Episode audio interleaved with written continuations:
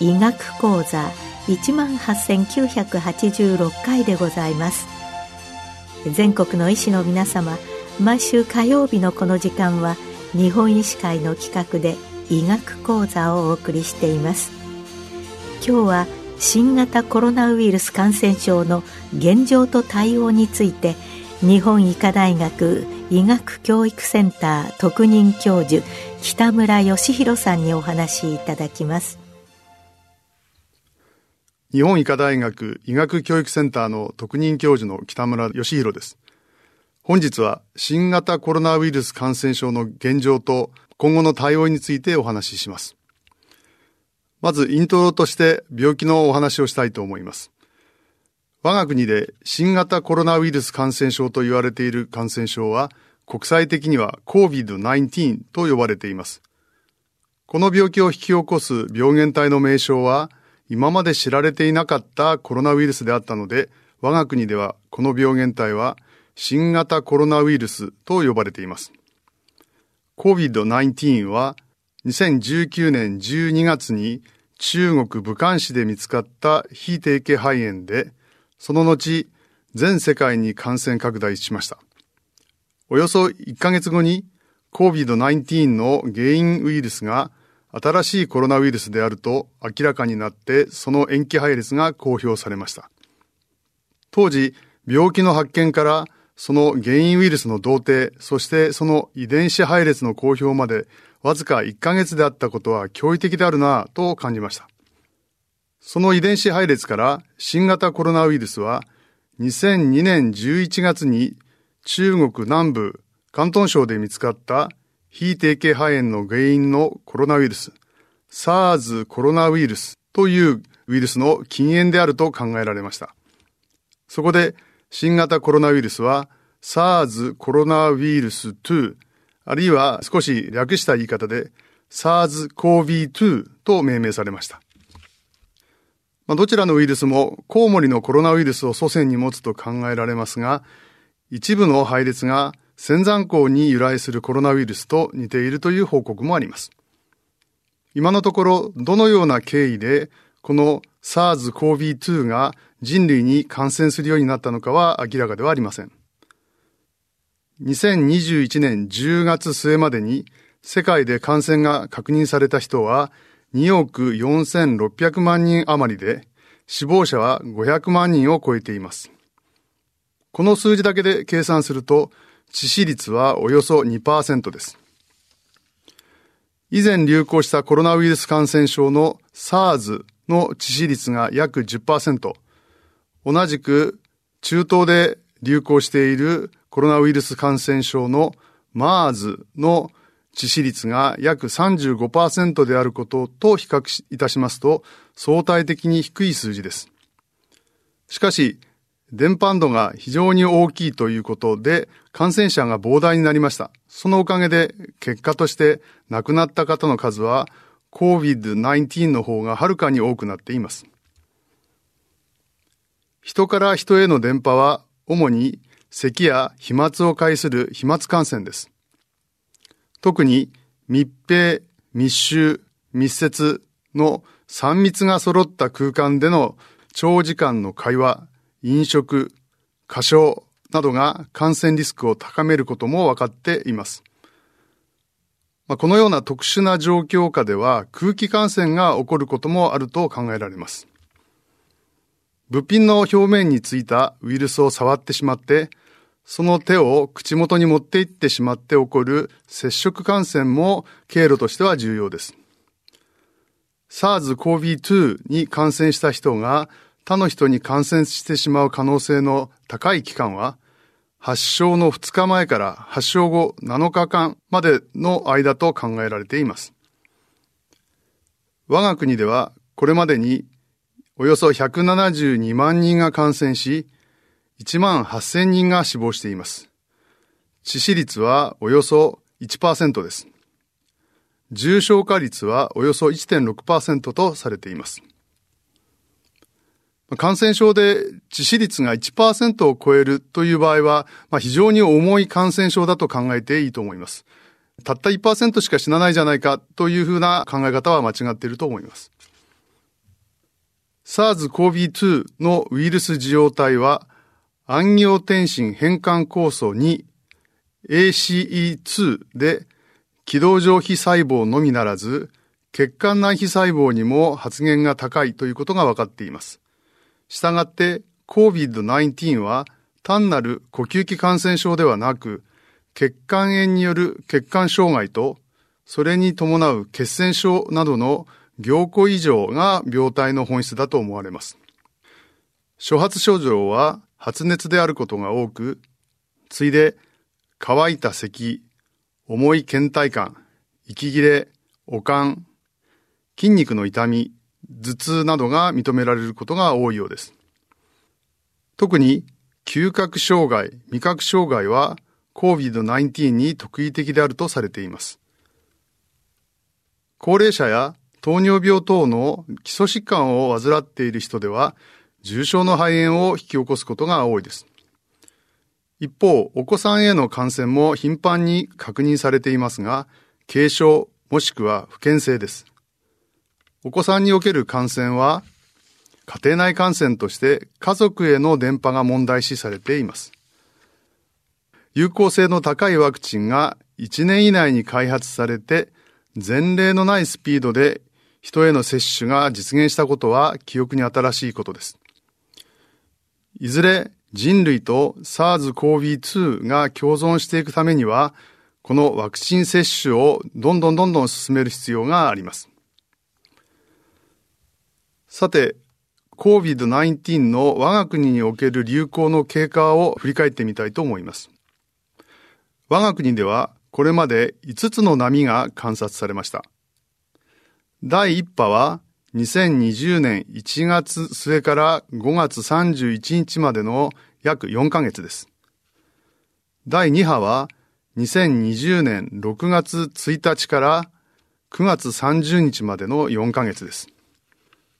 第3波は2020年10月1日から2021年2月29日までで5ヶ月間ありました。第4波は2021年3月1日から6月15日頃までの約3ヶ月半です。そして最後の第5波は2021年6月16日から10月末頃までの約4ヶ月半です。ちょっと東京の話をしましょう。東京都の新規陽性者の数はおおむね全国の新規陽性者数の25%から30%を占めています。最も寄与度の高い地域といって差し支えないと思います。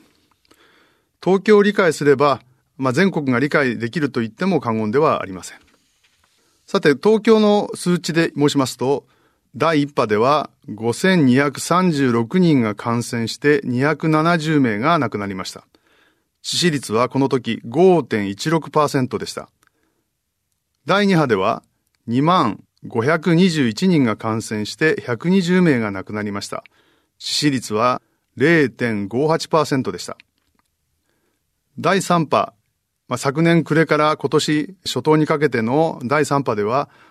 85,121人が感染して1288名が亡くなりました。致死率は1.51%でした。この春の第4波では、5万5239人が感染して530人が亡くなりました。致死率は0.96%でした。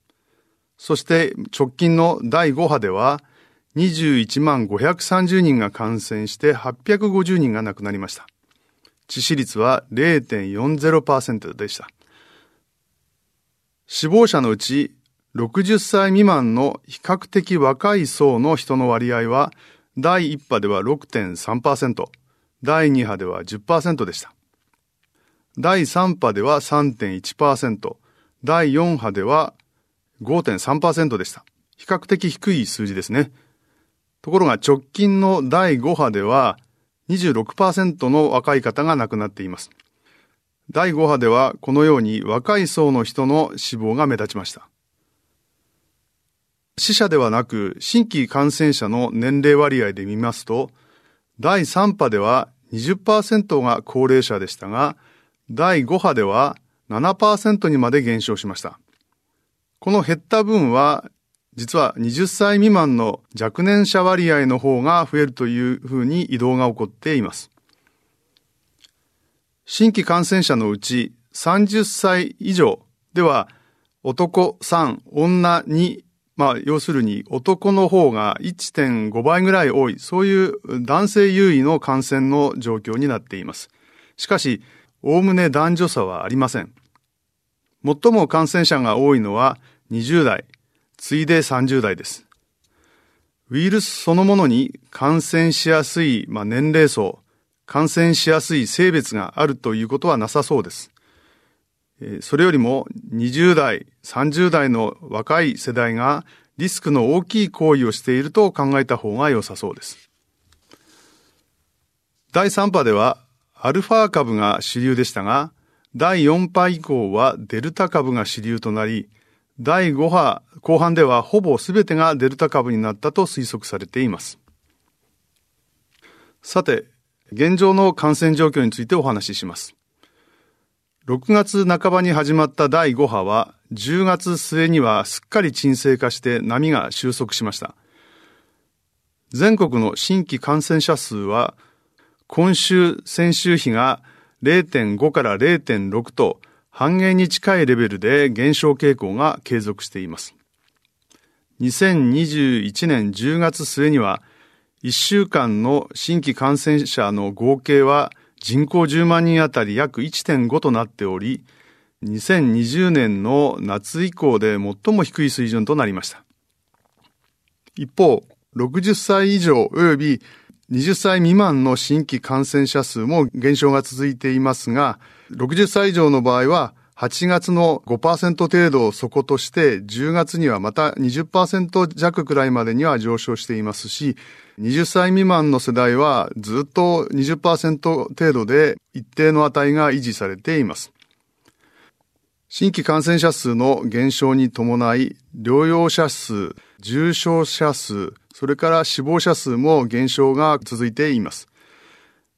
確かに重症者数も死亡数も第5波の前の直前のレベルにまで下がっています。実効再生産数、一人の感染者が何人を感染させるのかという数字も全国的には10月半ばでだいたい0.6から0.7までに低下しています。このようにこの値が1を下回る日々が続き、全国で減少傾向が続いています。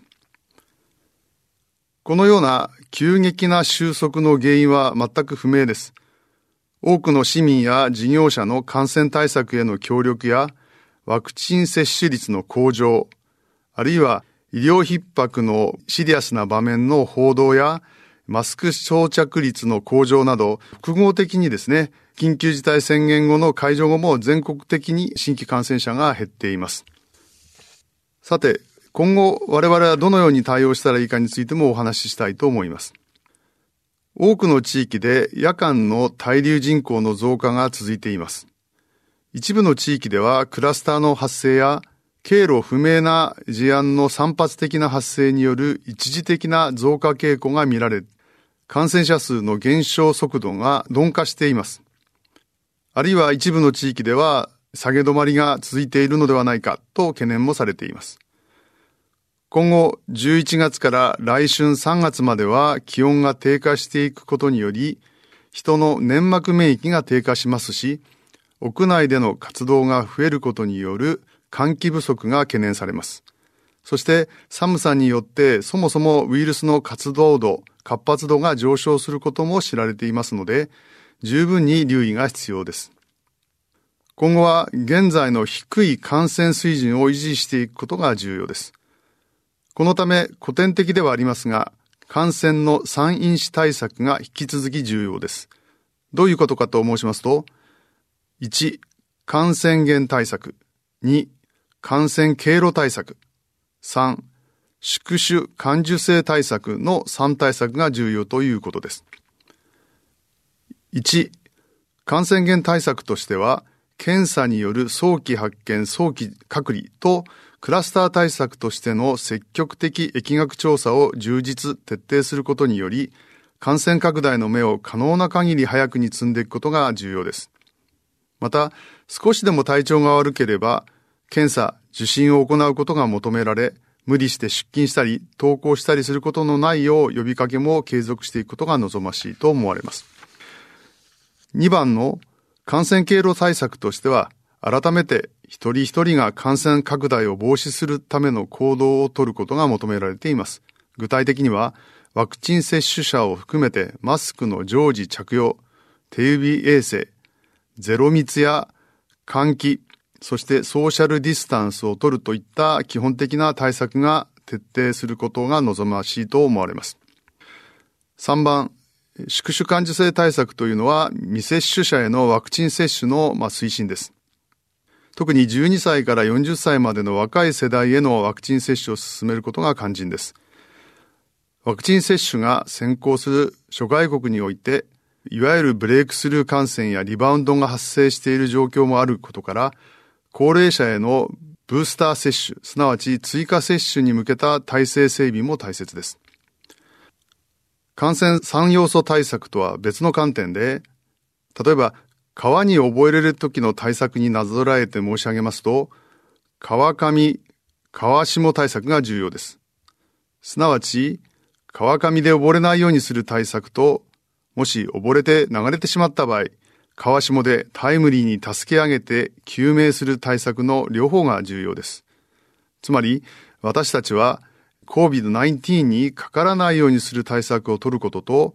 もし万が一かかってしまった時に適切な医療が受けられる体制を作ることの二面作戦を充実させていかなければなりません。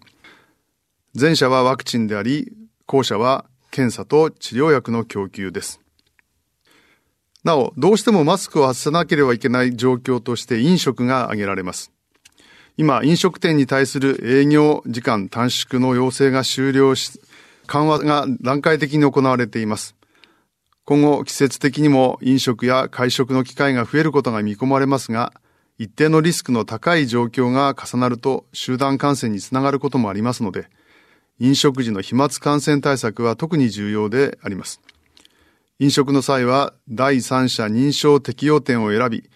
飲食時外はマスクを着用することが利用者に求められます。一方、店側は二酸化炭素モニターを活用した換気の徹底や飛沫感染対策に従わない客に適切な注意を行うことも必要でしょう。世界の流行はまだまだ収束には程遠い状況です。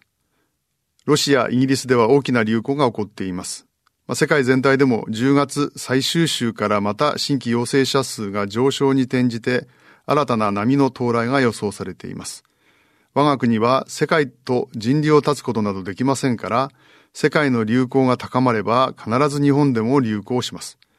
実際、第5波までの各波の開始のきっかけはすべて世界の流行の高まりでした。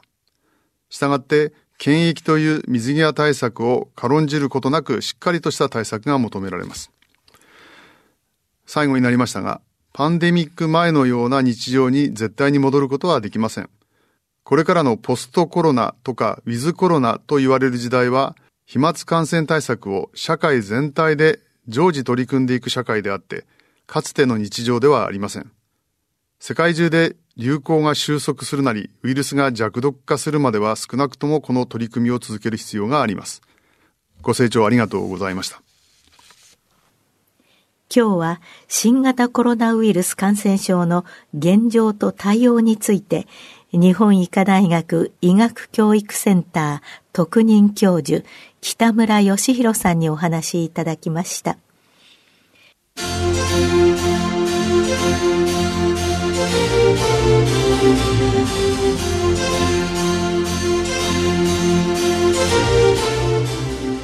それではこれで日本医師会の企画でお送りいたしました医学講座を終わります